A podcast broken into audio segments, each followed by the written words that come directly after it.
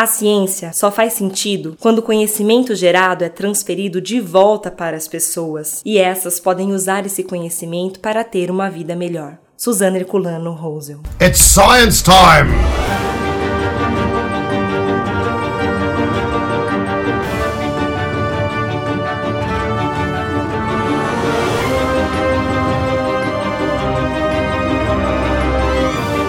Sinapsando Comunicação Científica.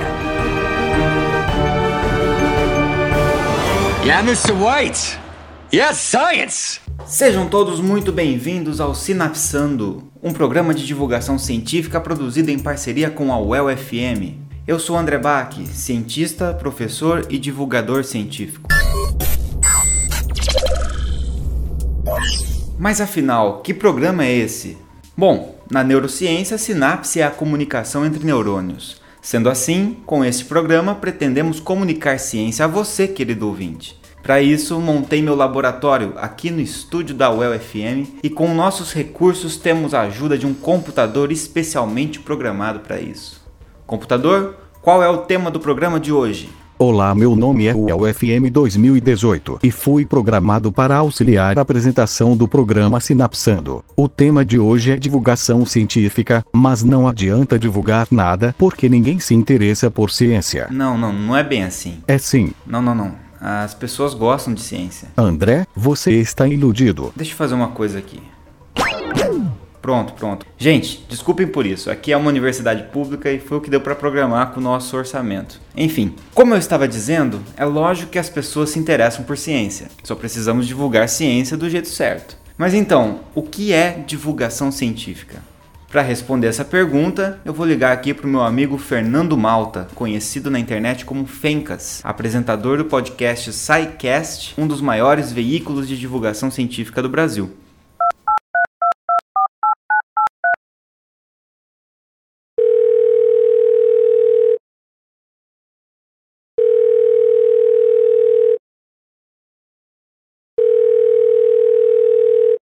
Alô? Alô, Fencas? Aqui é o André Bach. Beleza, Bach, como é que você tá? Beleza, cara. Desculpa te incomodar aí. É que eu tô aqui com meus ouvintes na rádio da UEL e a gente tá falando de divulgação científica. E aí surgiu a dúvida: o que é divulgação científica na verdade? Eu pensei, ninguém melhor que o Fencas para explicar isso pra gente. Cara, boa pergunta. Divulgação científica é você passar para o seu interlocutor, passar para o seu ouvinte o que, que é a ciência, mas de uma forma que o ouvinte consiga entender. Vou colocar de uma outra forma. Em geral, o cientista fala com outros cientistas usando termos científicos. Uhum. Então ele vai e escreve um artigo científico com os jargões da área, ele vai a palestras e colóquios e coisas do gênero e fala entre seus pares, o que é algo bom e que a ciência precisa falar entre os pares, né? O problema é que quando você faz isso muito, você acaba separando quem não é cientista das descobertas e dos avanços e do progresso que a ciência traz para todo mundo. Então a divulgação científica nada mais é do que uma tradução. É você pegar o que você tem de avanço de, das de mais diversas áreas científicas e colocar de uma forma para que todo mundo consiga entender. Ah, muito bom. É o que a gente está tentando fazer aqui nesse programa aqui com os nossos ouvintes, né? E já adiantei para eles que o SciCast, que é um podcast, um dos maiores veículos de divulgação científica, né, um dos maiores veículos online na área. E eu queria te perguntar também o que, que você acha, já que você é um cara que está inteirado na parte da internet e a divulgação científica via internet, na sua opinião, qual que é o papel Daniel da internet em si, canais do YouTube, podcasts, de que forma que eles podem contribuir para a divulgação científica? Ah, cara, é muito legal. Lembra quando começou a internet, quando tudo era mato ainda? Sim. Que, que a gente falava, com a internet você será capaz de visitar o Louvre virtualmente e tal. E aí você pergunta, quem é que visita o Louvre diariamente aqui? Ninguém. Ninguém nunca faz essas discussões. Mas a internet possibilita outra coisa, cara. Possibilita, sim, que quem quem gosta de um assunto, vá muito a fundo naquele assunto, porque ela te permite ter informação instantânea a qualquer momento, sem depender de uma, duas ou poucas fontes. Vamos lá, você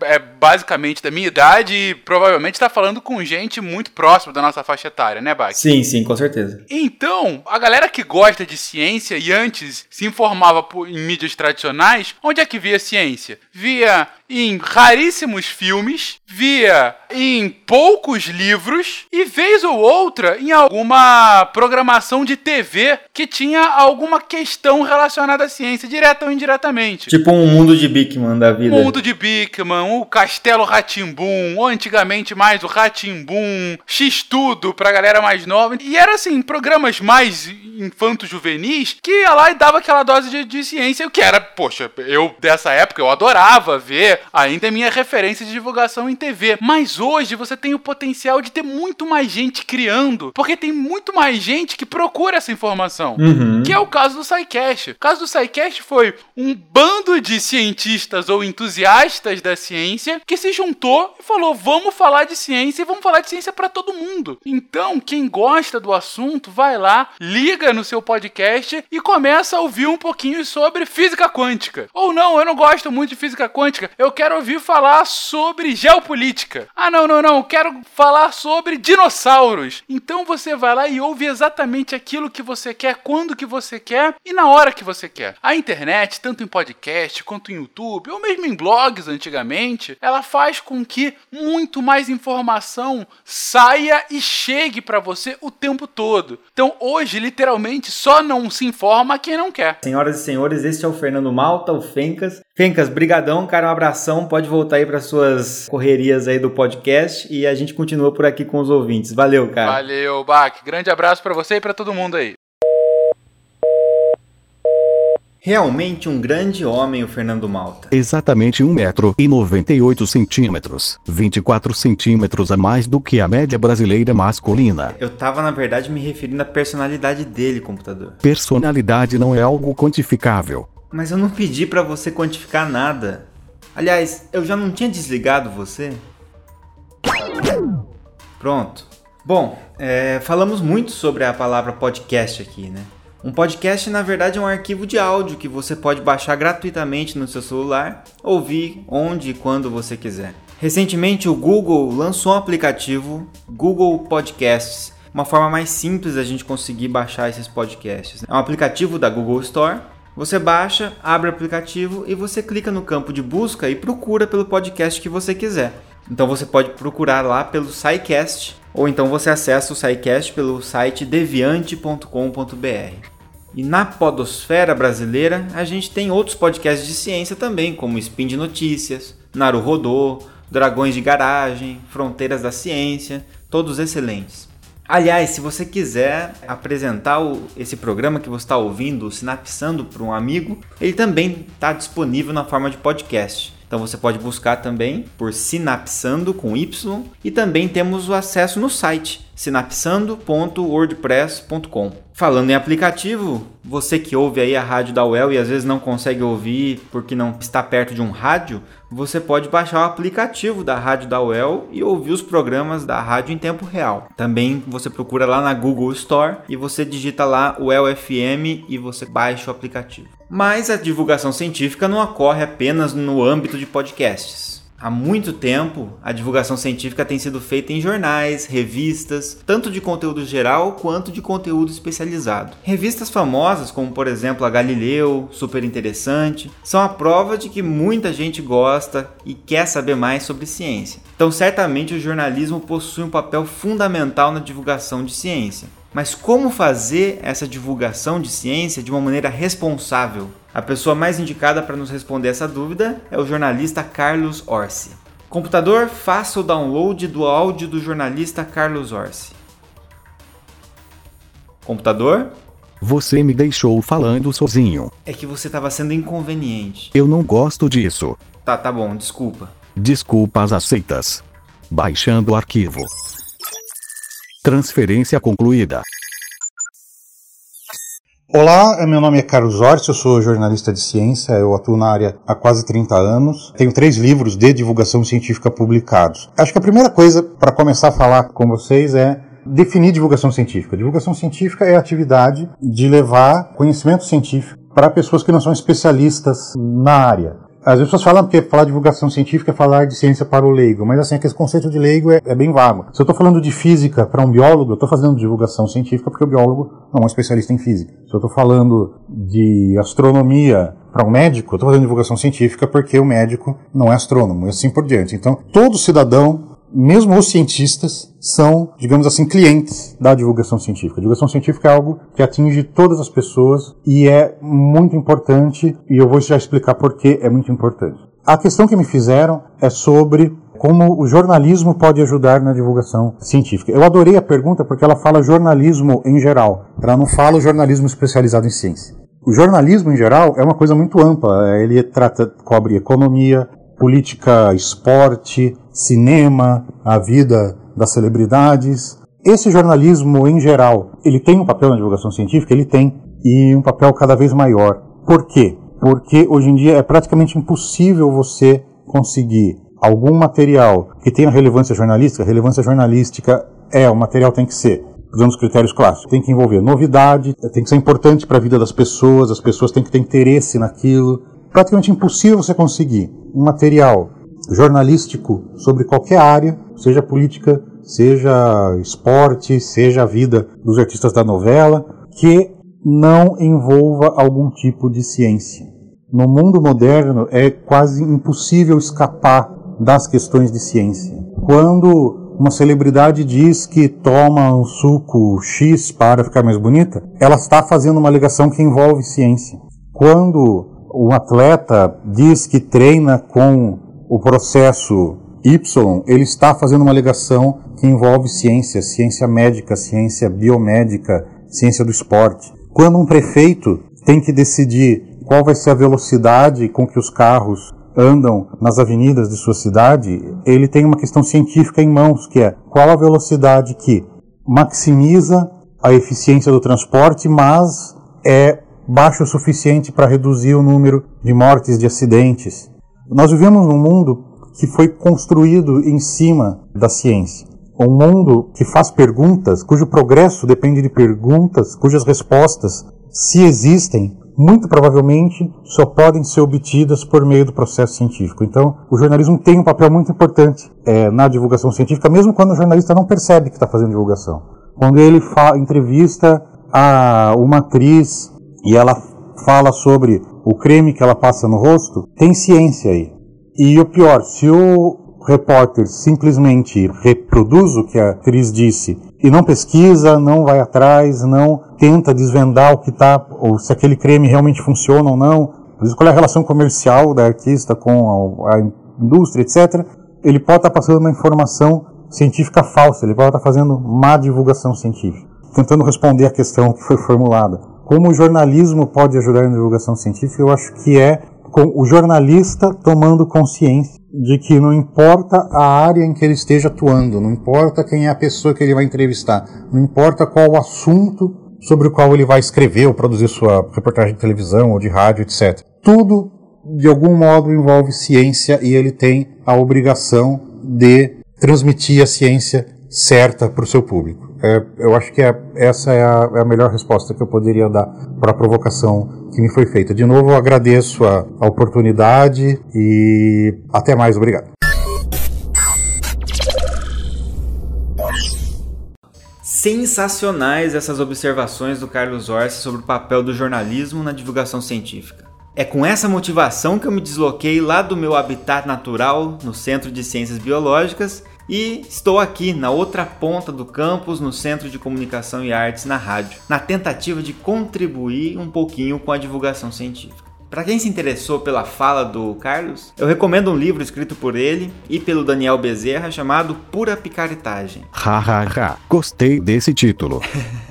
eu também. Bom, a gente viu que tem jornalistas como o Carlos preocupado em fazer uma boa divulgação científica. Mas será que as universidades se preocupam em divulgar a ciência? O que as universidades podem fazer para contribuir com a divulgação científica? As universidades podem contribuir muito para a divulgação científica, afinal, é quem justamente produz boa parte do conhecimento científico. Aqui na UEL, por exemplo, a gente tem alguns projetos bem interessantes, como por exemplo o projeto Novos Talentos, na qual alunos e professores da UEL ministram algumas oficinas para alunos matriculados entre o oitavo ano do ensino fundamental e o terceiro ano do ensino médio de escolas públicas, com temas que variam desde biotecnologia e microbiologia, passando por botânica, drogas e sociedade, fisiologia e nutrição, zoologia, despertando o interesse desses alunos pela ciência. E a semelhança semelhança desse projeto, a gente tem também um projeto muito interessante que é o Conversando com Cientistas, que é um evento realizado por docentes dos programas de pós-graduação em Química, Física, Fisiologia, Ensino de Ciências, Educação Matemática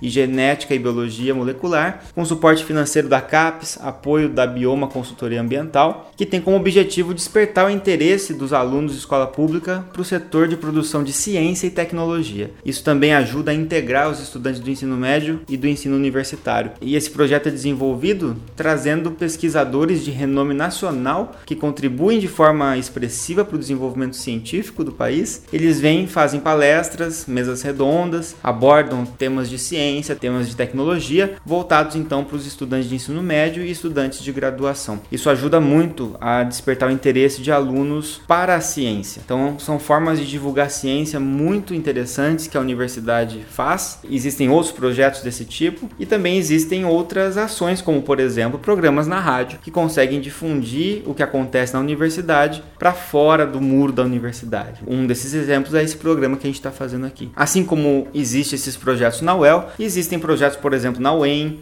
Né? Na UEM existem inclusive orientações de mestrado na área de divulgação científica. Tem também lá o museu na UEM, o MUD, e assim cada universidade pública possui a sua forma de divulgar ciência. Mas a gente pode sempre fazer um pouquinho mais e a ideia é que a gente possa cada vez mais expandir a divulgação científica. Mas existem diversas outras iniciativas que vêm surgindo no Brasil para aumentar a divulgação e o acesso à ciência. Uma delas muito curiosa é o Pint of Science Brasil, no qual cientistas vão para os bares divulgar ciência. Isso mesmo, nos bares. Agora ficou mais interessante, né? Computador, explique ao nosso público o que é o Pint of Science. É um evento de ciência que acontece em um bar. E o que mais? Um bar é um local onde humanos se reúnem para provocar voluntariamente autointoxicação por etanol, processo denominado popularmente como encher a cara. Eu sei o que é um bar computador. Eu quero mais informações sobre o evento Pint of Science. Não tenho esta informação, você não preencheu minha planilha de dados. O prazo era semana passada. Ah, ok, deixa pra lá. É, eu acabei de pedir um áudio para alguém que pode explicar o que é esse evento melhor do que ninguém. A coordenadora nacional do Pint of Science, doutora Natália Pasternak, da USP. Ouçam o que ela tem a dizer.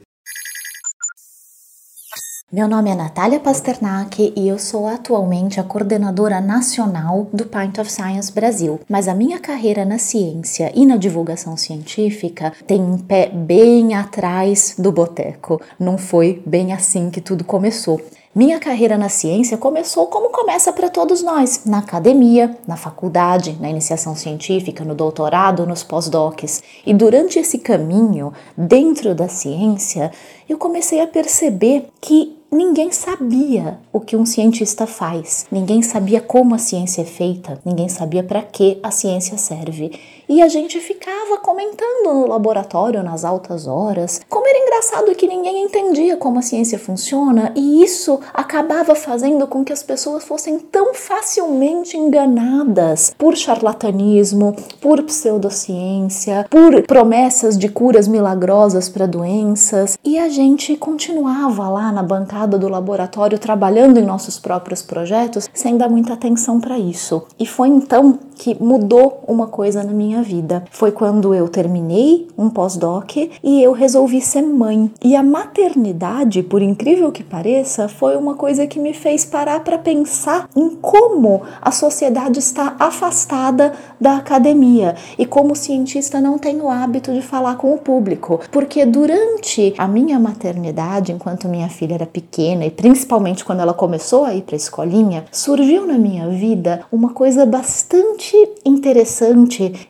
chamada Grupo de WhatsApp de Mães. E nesse grupo de WhatsApp de mães surgiam as coisas mais bizarras sobre ciência. E eu costumava ficar bem quietinha porque eu queria que as outras mães gostassem de mim, mas teve um momento em que eu não consegui mais ficar quieta, porque apareceu nesse grupo o movimento anti-vax. Alguém começou a falar que não era interessante vacinar as crianças, porque isso podia dar autismo e mais um monte de sequelas, e daí eu tive que falar. Aí realmente eu achei que a cientista em mim não podia ficar calada, porque era muito perigoso perigoso tudo aquilo que estava acontecendo. Então eu falei, eu expliquei de onde surgiu o movimento anti-vax, eu expliquei todas as mentiras, eu expliquei todas as fraudes e daí elas me excluíram.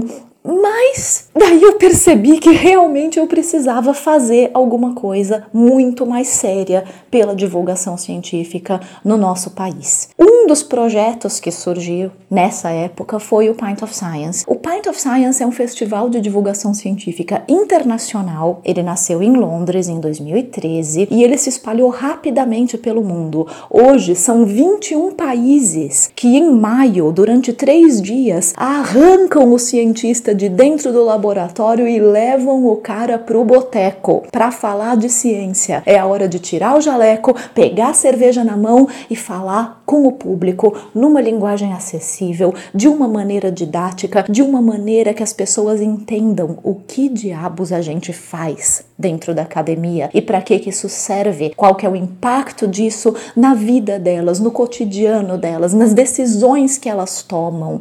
Tudo que a gente faz está permeado pelo que a gente sabe ou não sabe de ciência. E todas as decisões que a gente toma, desde vacinar ou não nossos filhos, até os produtos que a gente compra no mercado, até se a gente vai usar um celular com fone de ouvido ou sem, porque vai dar câncer de cérebro, ou qualquer outra bobagem que a gente leu na internet, tudo isso está permeado pelo que a gente sabe ou pelo que a gente não sabe de ciência. E tudo que a gente não sabe pode ser muito perigoso e é nessa hora que entra a divulgação científica, e é nessa hora que o festival faz a sua diferença, porque ele leva o cientista para onde o povo está. A gente não pode esperar que a população procure essa informação dentro das universidades. A gente precisa sair da universidade e falar diretamente com o público transformar a ciência num programa, uma coisa divertida, um programa noturno onde você vai com os seus amigos tomar uma cerveja, você vai com a sua namorada, com o seu namorado, você vai com a galera e isso se torna uma coisa divertida e interessante. Do mesmo jeito que a gente vai pro bar para relaxar e a gente fala de futebol e de política,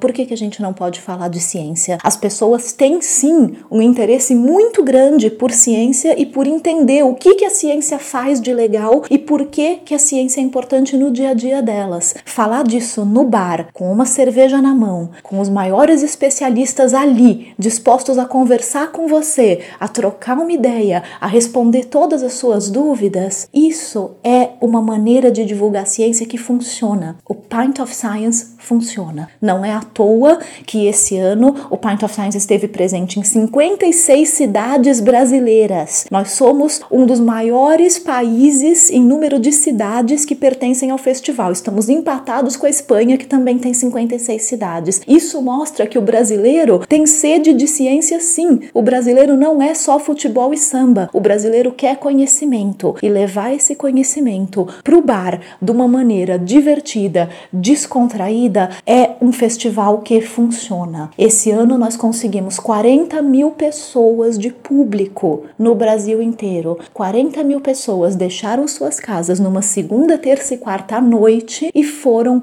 para o bar nas cinco regiões do Brasil. Do Macapá a Porto Alegre, pessoas estavam discutindo ciência em maio no Brasil. o Pint of Science mostrou que realmente ele faz o que ele se propõe a fazer. Ele tira o cientista da universidade e ele coloca em contato com a população. Ele não é a única maneira de divulgar a ciência. Existem outras iniciativas que são muito interessantes e eu acho que o próprio Pint of Science acaba abrindo portas para que essas outras iniciativas aconteçam, como essa, por exemplo, que a gente está fazendo aqui. O Pint of Science acaba mostrando que existe um interesse da população por ciência e esse lugar precisa ser ocupado, porque se a gente não ocupar esse lugar, ele vai ser ocupado por pseudociência, charlatanismo e venda de produtos inúteis que vão acabar afetando o bolso e a integridade do cidadão. O nosso papel como cientistas sérios é ocupar esse lugar e levar informação de qualidade para a população. É, eu confesso que eu sou suspeito né, a falar desse evento, eu adoro o Pint of Science. E esse ano o ouvinte talvez até já tenha entrado em contato com esse evento aqui em Londrina, porque tivemos a primeira edição do Pint of Science em Londrina. Eu tive a imensa satisfação de poder coordenar esse evento, juntamente com uma comissão organizadora sensacional composta por professores e alunos aqui da UEL e também de outras universidades. Então fiquem de olho aí no calendário do Pint of Science, o site é pintofscience.com.br, que o ano que vem terá uma nova edição em várias cidades, possivelmente um número maior ainda de cidades. Uma coisa que a Natália citou na fala dela, que é extremamente preocupante, foi a questão do movimento anti-vacinação, né? Algo que é tão importante que a gente vai ter um episódio do Sinapsando especialmente dedicado a esse tema futuramente. Computador, o que está acontecendo? É uma invasão de desinforminions. Desinforminions? Desinforminions são organismos programados para espalhar desinformação. Vacina causa autismo, a plana, transgênicos causam câncer, leite com manga faz mal, depressão é falta de Deus, água magnetizada é melhor pra saúde, urino cura pela natureza. Como combater essas criaturas? Com informação de qualidade. Não espalhe boatos por aí, cheque sempre a fonte, desconfie de informações que parecem absurdas, catastróficas. A gente tem que lembrar que não é porque a gente se identifica com o conteúdo de uma notícia que ela é necessariamente verdadeira. Atenção, o WhatsApp foi vendido para o McDonald's e a partir de setembro só vai poder ser usado para pedir lanches. Isso é uma manobra do governo para que as pessoas não se comuniquem e não descubram a verdade por trás das eleições, pois querem eleger o palhaço Ronald como presidente. Pronto já fiz minha parte. Faça você também a sua. Eu mostrei para você aqui o SciCast, outros podcasts de ciência, falamos sobre livros de divulgação científica. Além disso, existem canais de YouTube, como por exemplo o canal do Pirula, Nerdologia, programas no Netflix como o Bill Nye Save the World, revistas de leitura agradável como a Super Interessante, Galileu, além de pessoas que até a sua avó deve conhecer, como por exemplo Drauzio Varela, que levam ciência de uma forma simples e agradável para você. E lógico, temos agora também este programa que você está ouvindo, Sinapsando, aqui na UEL FM. Então, sempre que possível, apoie esses projetos, compartilhe com seus amigos e familiares, compartilhe informações de qualidade informações de fontes confiáveis. Vamos impedir a proliferação dos desinforminions.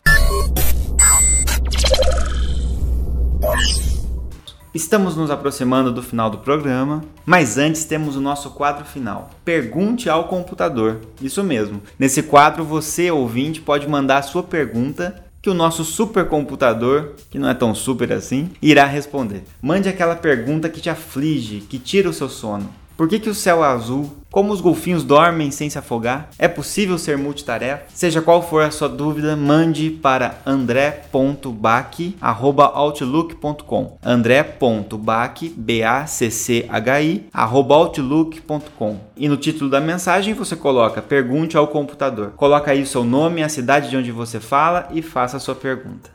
Viu só? Mesmo tendo muito ainda a avançar na divulgação científica no Brasil, temos muita gente produzindo conteúdos sensacionais e confiáveis sobre ciência. E agora você tem acesso a mais um desses conteúdos, o programa Sinapsando em parceria com a UEL FM. Uma boa e científica semana para você e te vejo no próximo Sinapsando. Beijinho, beijinho. Tchau, tchau.